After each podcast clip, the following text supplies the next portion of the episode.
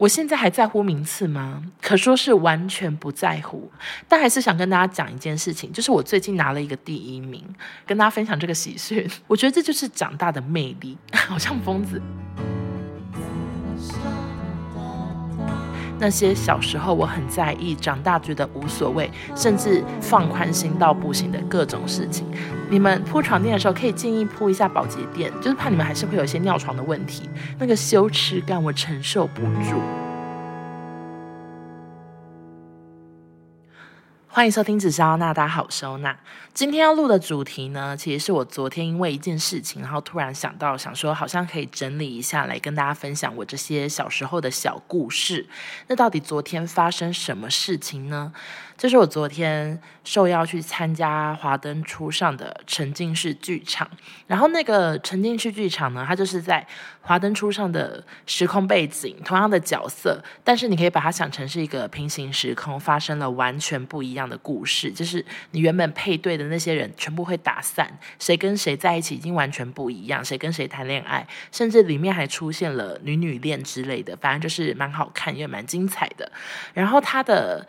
演技啊，以及那个手法都非常的像《Sleep No More》，就是我之前有在 Podcast 聊到我去纽约参加的那个剧场，就是它是现场，你可以跟演员靠非常的近，而且你有可能会跟演员有一些互动，然后你是能随意的决定你今天要跟着哪个角色走，你去看他演戏，或者是你可以再换一个角色都可以，反正我就觉得还蛮推荐大家可以去参加看看，支持一下，因为。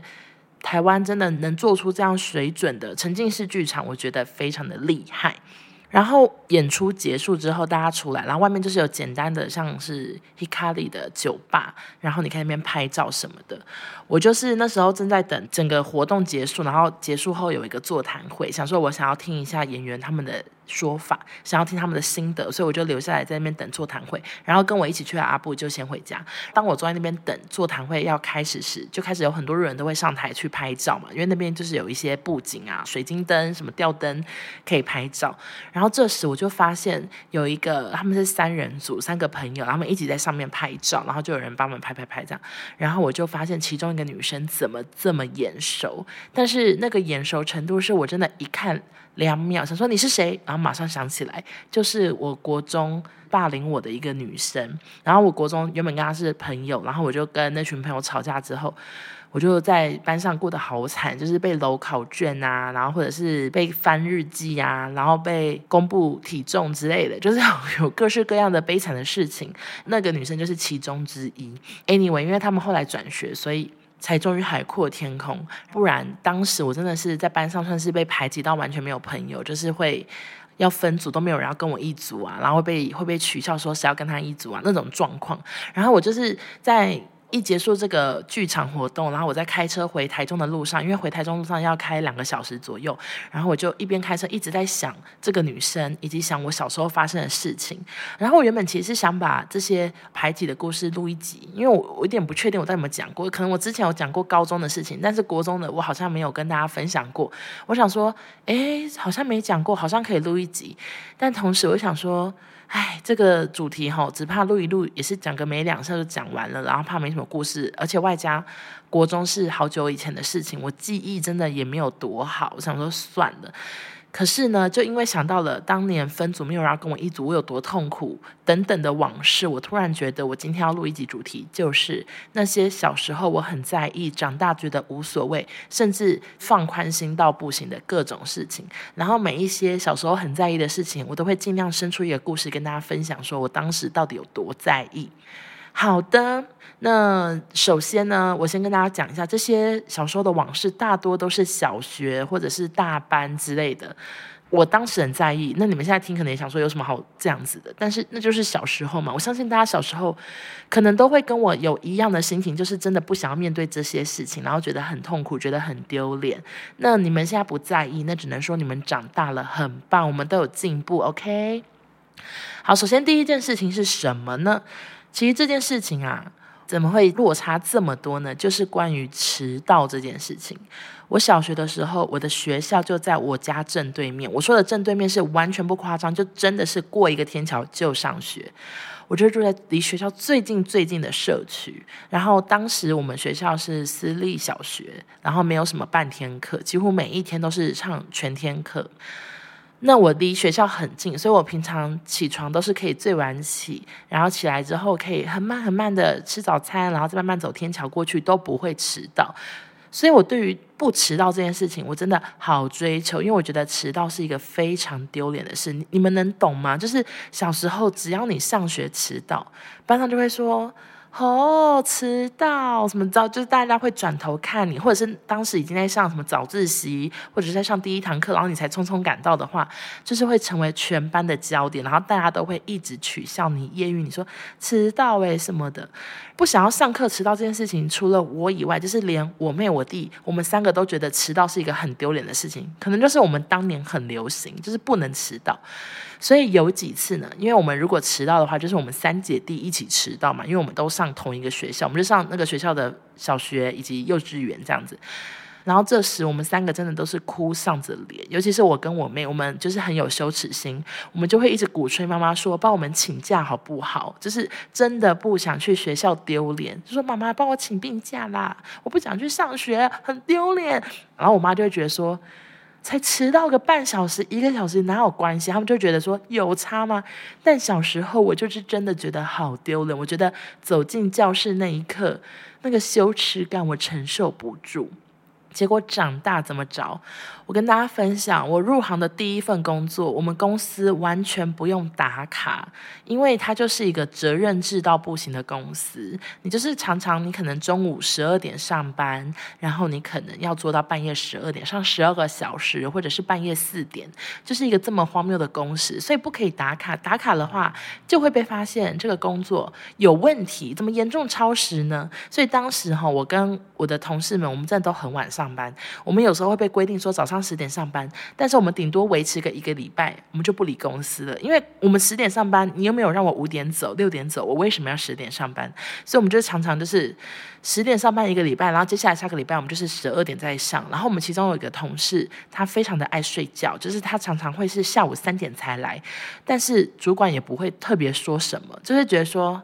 嗯，反正也是挺可怜的啦，就是他的工作也很累，所以他下午三点才来。我们主管其实也都不会说什么，然后我们也不会说什么，我们就是自顾自的，很晚上班，很晚下班。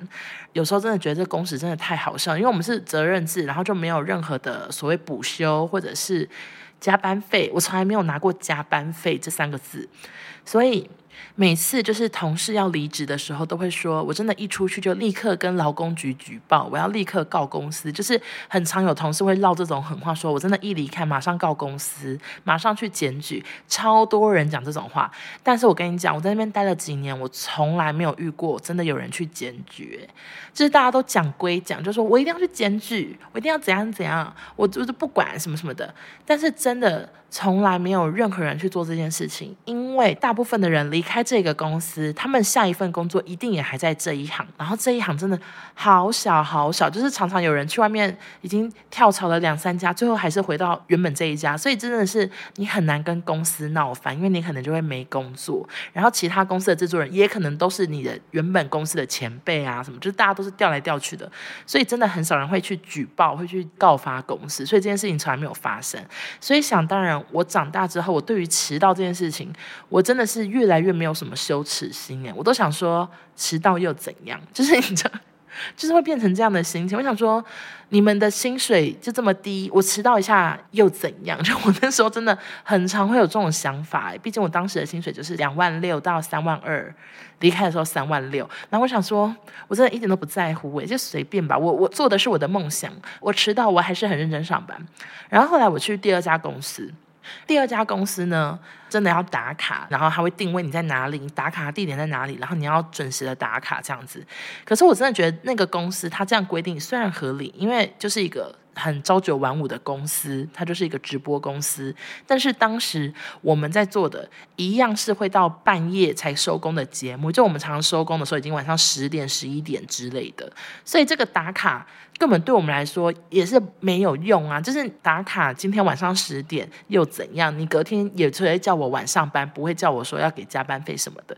所以我们后来对那个打卡也是都抱着着一个很随性的心态，就是能打到就是福，但打不到就算了，因为真的。工作这几年，我有一个很大的心得，就是我真的很少看到有公司愿意给加班费。就是大家可能都说，哦，你就补休啊，不能换钱，不能换钱。但是真的很少人给加班费，所以你出社会越久，就会觉得说迟到又怎样啊？不过这一部分也是因为我们公司都没有所谓迟到扣薪水的事情。我知道现在很多人可能迟到会被扣薪水，那就请忘记，就是。不好意思，因为我 我的公司就是比较没有这方面的规定，所以我长大之后就会跟我小时候那个羞耻心相差个十万八千里，我就是越来越不 care 迟到这件事情。但是我必须强调一下，就是。我跟朋友见面，我基本上不迟到的。我真的很少很少迟到，我反而是很常太早到。就是像我前几天帮我朋友庆生，然后因为我又要买蛋糕买花的，所以我就是抓很宽裕的时间。例如说我们约七点半，但其实我五点半就已经在那附近了。我就是这么搞笑。然后最后我就去 Seven 椅子坐了一个多小时，坐到屁股好痛，就是那个已经屁股有那个椅子的痕迹，已经烙印痕迹这样。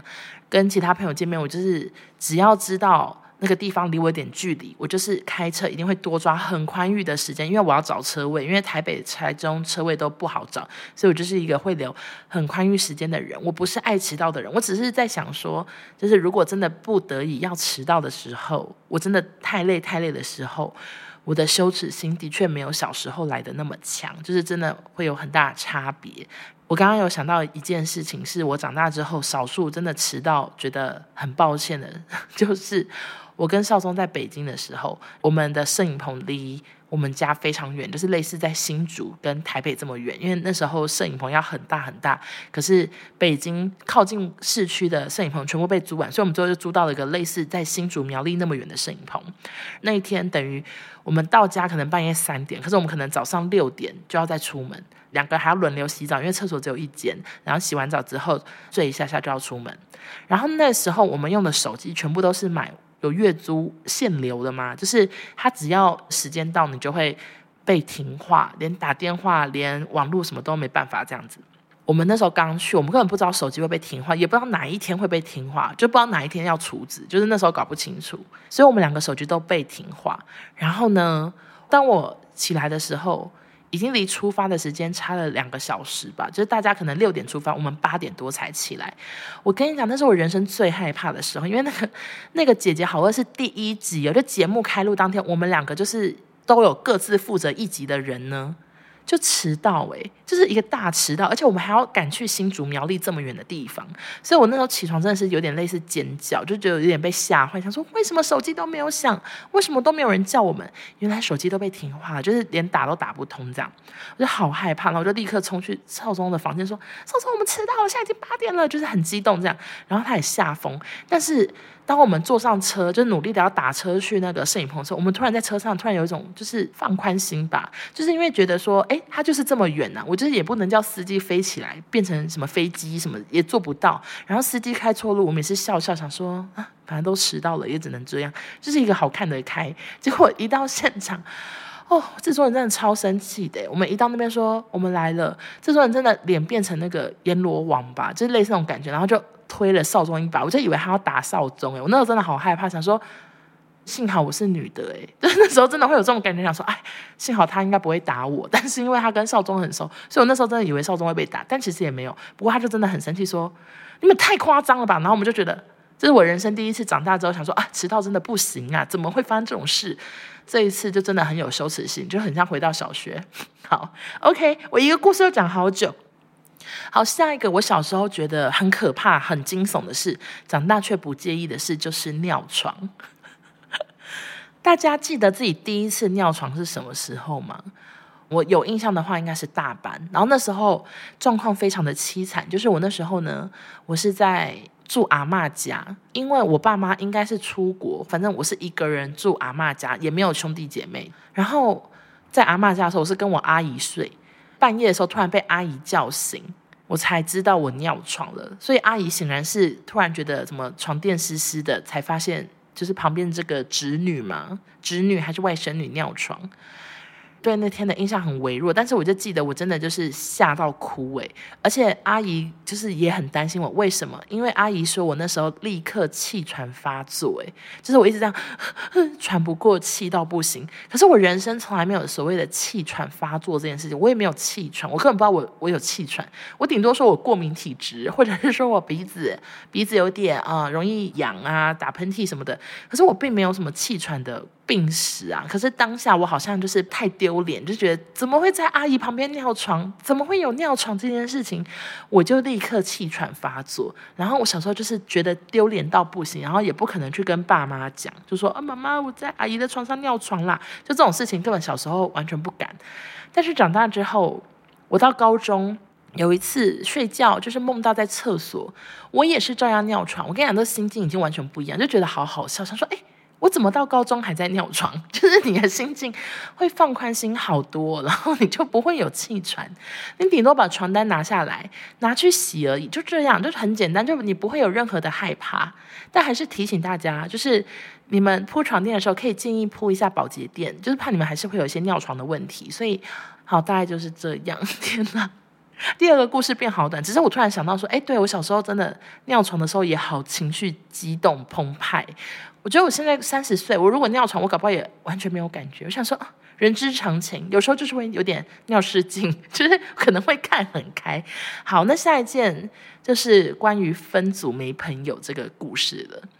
你们小时候是不是每次老师说要分组，就会觉得好紧张，想说谁要跟我同一组，真的好害怕。然后。如果微微的被落单，发现同学们已经自己分好，漏掉你，忘记你，你是不是都会跟我一样心情很差呢？我就是，我跟你讲，只要感觉到等一下要分组，就是眼睛会立刻向我的好朋友求救，说：“哎，一组吧，一组吧。”就是会很这样。然后这个习惯呢，真的延续到大学，就是到大学的时候，我还是很 care，说一定要跟好朋友一组，一定要一起校外教学、毕业旅行，一定要跟熟悉的人一起。但是后来吼。你到出社会，我就是很常一个人去哪里，我我真的越来越不 care，一定要跟谁一组，一定要跟谁一起。因为像昨天我跟阿布要去那个剧场嘛，然后他是会拆分的。但是，因为我们两个都长大了，我们不在乎，就是一定旁边要有个熟悉的人，所以我们就是各自的闯荡在那个剧场里，就是一直在不同的场景自己去探索。我们从头到尾都没有要特别的会合，然后也不讲话。我觉得这就是长大的魅力，好像疯子，但是就真的，就小时候真的好 care，一定要同一组。但是真的，你随着你大学啊、高中、国中这样子慢慢的经历，然后你出社会之后，你就觉得真的都没差。你现在一个人都觉得好自在，而且我跟你讲，你跟朋友。一组反而尴尬，因为其实有时候朋友不见得是一个好组员，不见得是一个好助手，有时候反而会让你要做更多工作，或者是他摆烂，你不敢讲，你不敢说，哎，你怎么一直摆烂啊？这种事情你反而会觉得有点尴尬，想说，哎，毕竟是朋友，现在这样子讲好像太认真、太严肃了，所以其实跟朋友一组不见得好。然后我大学的时候。还真的有好几次都没有跟朋友一组，跟一些比较不熟的人一组。但是我不见得因此那个作业成绩不好啊，或者是什么分数低啊什么的。因为有时候反而会创造出不同火花，而且还认识了新的朋友。像我现在有一些。还在联络的朋友都不是我大学或者是我高中的小圈圈里的人，他们都是我圈圈外的人。但我可能就是因为跟他们曾经同一组，或者是我曾经被落单过，跟他们认识，我才会现在还延续这个友情。就是这如果是我小时候一直在同一群人里面混，然后一直在跟同样的人一组，一起做所有的事情，一起做一样的报告，那就可能很难去拓展友谊。所以就是这样子，推荐给所有。还在读书的朋友，因为我知道我们节目，我的节目啊，还是有国中生在听的。上次我录完音，在小巷子走，边走边吃热狗，结果就有一个国中女生冲过来说：“你是欧娜吗？可以跟你拍照吗？”就真的是一个少女的声音，我不会模仿。所以我的节目是有国中生在听的，所以我就想要跟这些国中弟弟妹妹说，不要一定要要求自己要跟朋友一组，因为那个一点都不重要，好不好？我们要独立，OK？好，下一个呢，就是我小时候很在意的事情，就是分数。我小时候真的好在乎分数，你们知道我多在乎吗？就是像是小时候的那个私立小学，他考好难，其实他的题目真的是难到有时候给爸爸妈妈看，他们也不知道怎么算，就是他们也算不出来，他们也会想说：“哇塞，你们学校教好难哦。”但是那时候真的竞争压力好强，然后同学们都好会读书，所以我真的是卯起来读，也读不赢他们。那我有几次真的考了六十几分，你知道小学六十几分有多低吗？因为以前你知道有多少人都是五百分，就是每每一次期末考不是五百分啊，我四九八之类的。然后我的学校就是很难，然后我就会考六十几分、七十几分，我都觉得好丢脸，所以我就只好一直跟妈妈说考卷没有发，我真的好长。期末考可以这样骗一个月，骗到都暑假了，还在说考卷好像没发，说那个开学再发什么，我真的好会骗，这听起来一点都不合理。但是我小时候真的好常说没发没发，不知道哎、老师说这次要改很久，就是会一直谎称没有这个考卷，假装这世界没有这个考试，我真的好常这样。但是长大怎么着，我微积分考过五分，好不好笑？就是我微积分那时候。大一我真的看不懂，微积分好难哦！我真我到现在还是想不透，那到底在干嘛？就是我现在给我一个算式，我根本算不出来。然后那时候，呃，那个微积分它是规定一个学期要考四次，然后我第一次就考可能三十，然后第二次考五分，都好低，就废话，五分呢，五分等于只对一题吧。然后，然后我第四次的时候，因为那时候大一真的有点混，我就好害怕，想说我来算一下到底我。第四次这个期末考要考几分，我才能过关，我才能不会被挡。然后我算完之后，我要考一百多分，就是我要超过一百分呢。可是那个满分就是一百分，就是总共就是要考一百二三十分吧。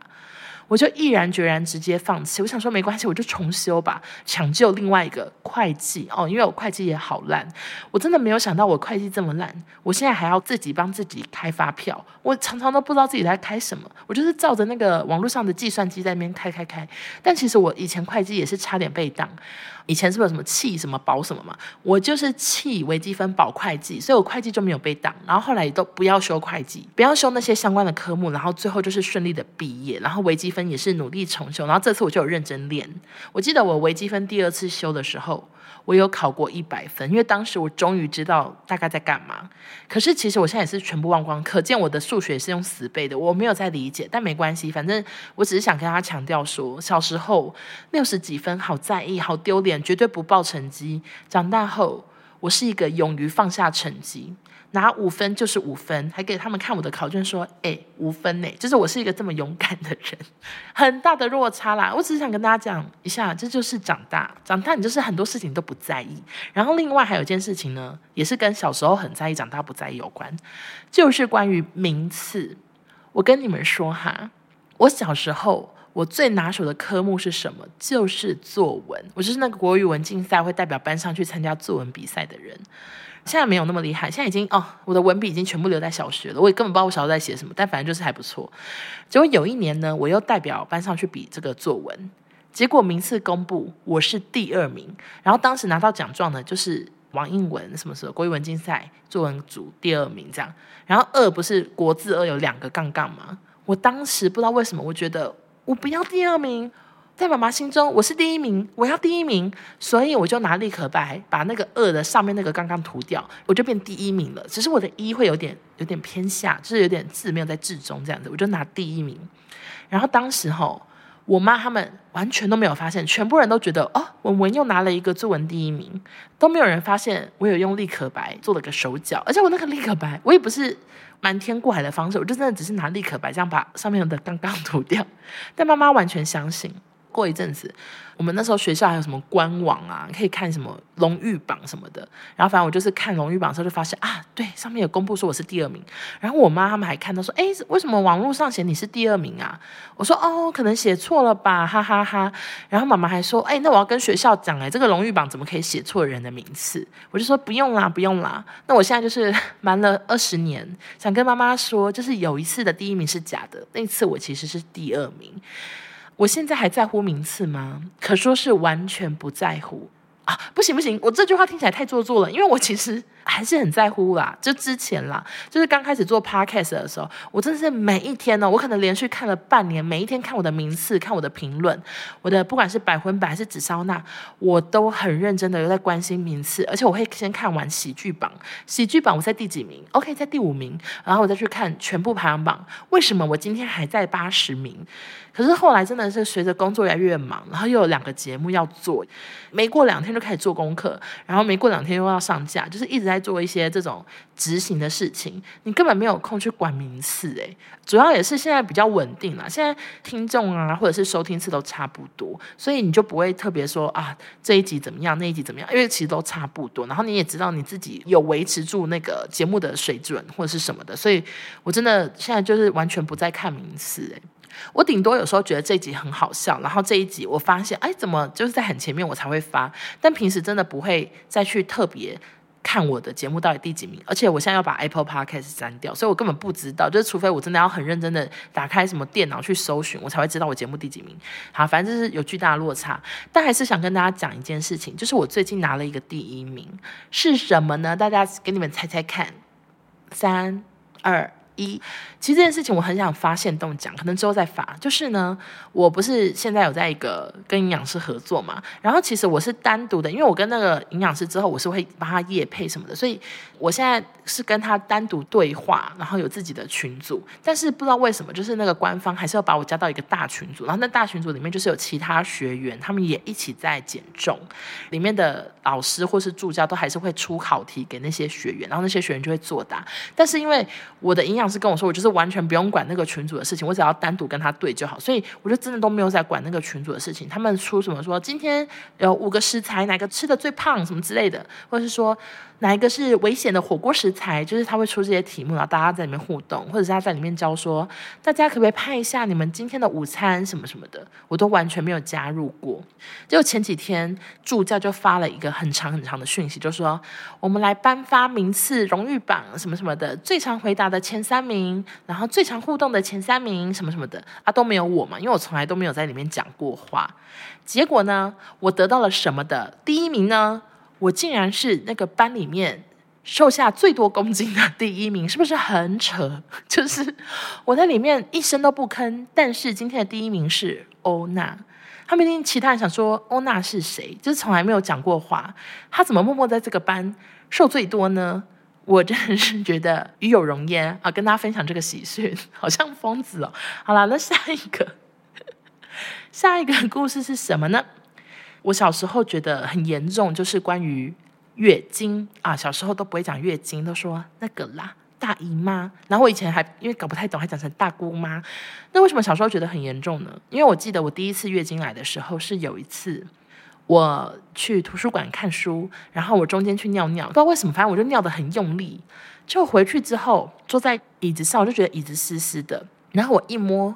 我流血了，然后那时候想说，靠，我尿到我流血了，我就尿太用力，我我下面出血这样，然后我就觉得好害怕，因为一摸就是真的内裤啊，然后裤子，我还穿，我还记得我穿一个迷彩裤，我小时候很时髦，我穿一个迷彩裤很像军人，因为迷彩裤很深嘛，所以其实也看不太出来是血。但我回家之后，我就一个人冲进那个我房间旁边的厕所，然后开始洗内裤，然后我妈就过来说，你在干嘛？我就说我流血了什么什么的，然后妈妈就说哦。月经来了，因为那是我第一次，我哭了耶！我真的没，我真的没办法承受，我就我就哭了，我甚至不知道自己在哭什么，但我就哭了一场，我就说，呃，这是不是真的吗？呃，月经来了吗？大哭，而且是悲伤的哭，为什么？我现在仔细回想，我当时应该是觉得说我不想要长大，以及我听说月经来了之后就长不高，什么什么之类的。然后我当时可能才一百四十几或一百五吧，我就觉得我不想要一百五，我想要长高一点，什么我就哭了，哭好惨。就后来长到一七五，真的是白担心一场。然后另外还有一件事情呢，就是长大之后差很多，就是我我国中有一次。隔壁的男同学跟我借课本之类的，我就拿给他。结果我拿的时候不小心，我课本里夹着卫生棉，就拿过去。可能我卫生棉就随便丢在书包里，没有想太多。然后他拿回来给我的时候，我真的觉得丢脸至极，我就觉得好羞愧。我想说，我怎么会把卫生棉拿给一个男生？然后我就觉得我怎么那么羞愧这样子。然后结果长大，哇塞，我现在都完全不在乎诶，就是卫生棉，如果今天包包倒了，然后掉出。五十片我搞不都没感觉，我因为我长大了，我想说这就是一个我们女生需要用到的东西，我们没有的话，我们就会血染白裤、血染裙子，地板上会有血这样子都不要紧。但是小时候就觉得丢脸到不行，我真的觉得小时候那个健康教育就是没有学好，就是还会觉得很羞耻什么的。但长大就是完全不在乎。现在包包很大声说喂卫生棉什么这些都没问题的，我都做得到。我小时候还有一个很印象深刻，是我小学，然后那一天是便服日，就是可以穿自己喜欢的衣服。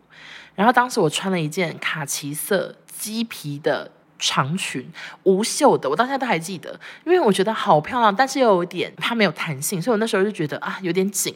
那一天呢，老师说写完功课就可以去操场玩这样子，我就写完功课。然后我就在操场走啊走，我就突然被一群学姐叫住。可我那时候可能小三吧，小三小四，然后学姐就小六之类的。她说：“学妹学妹，你衣服怎么了？”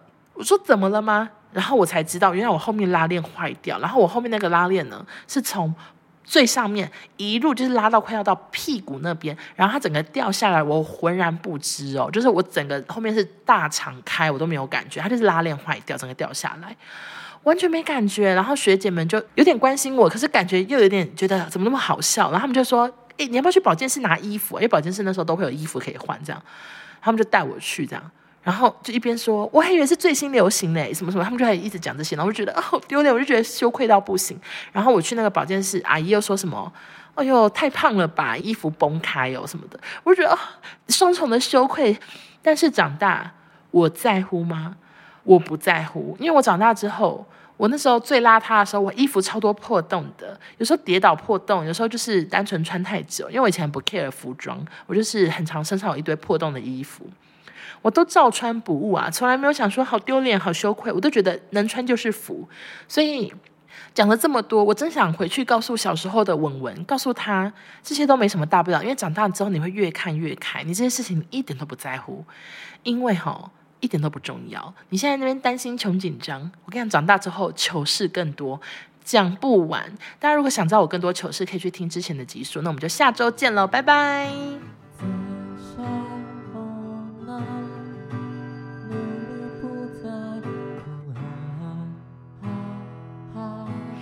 然后啊，那个车子，然后呢，就是我为什么？会不会结束的太突然？可是我刚刚讲讲，想说，嗯，就这样结束，好顺哦。OK，好，谢谢大家收听啊，拜拜。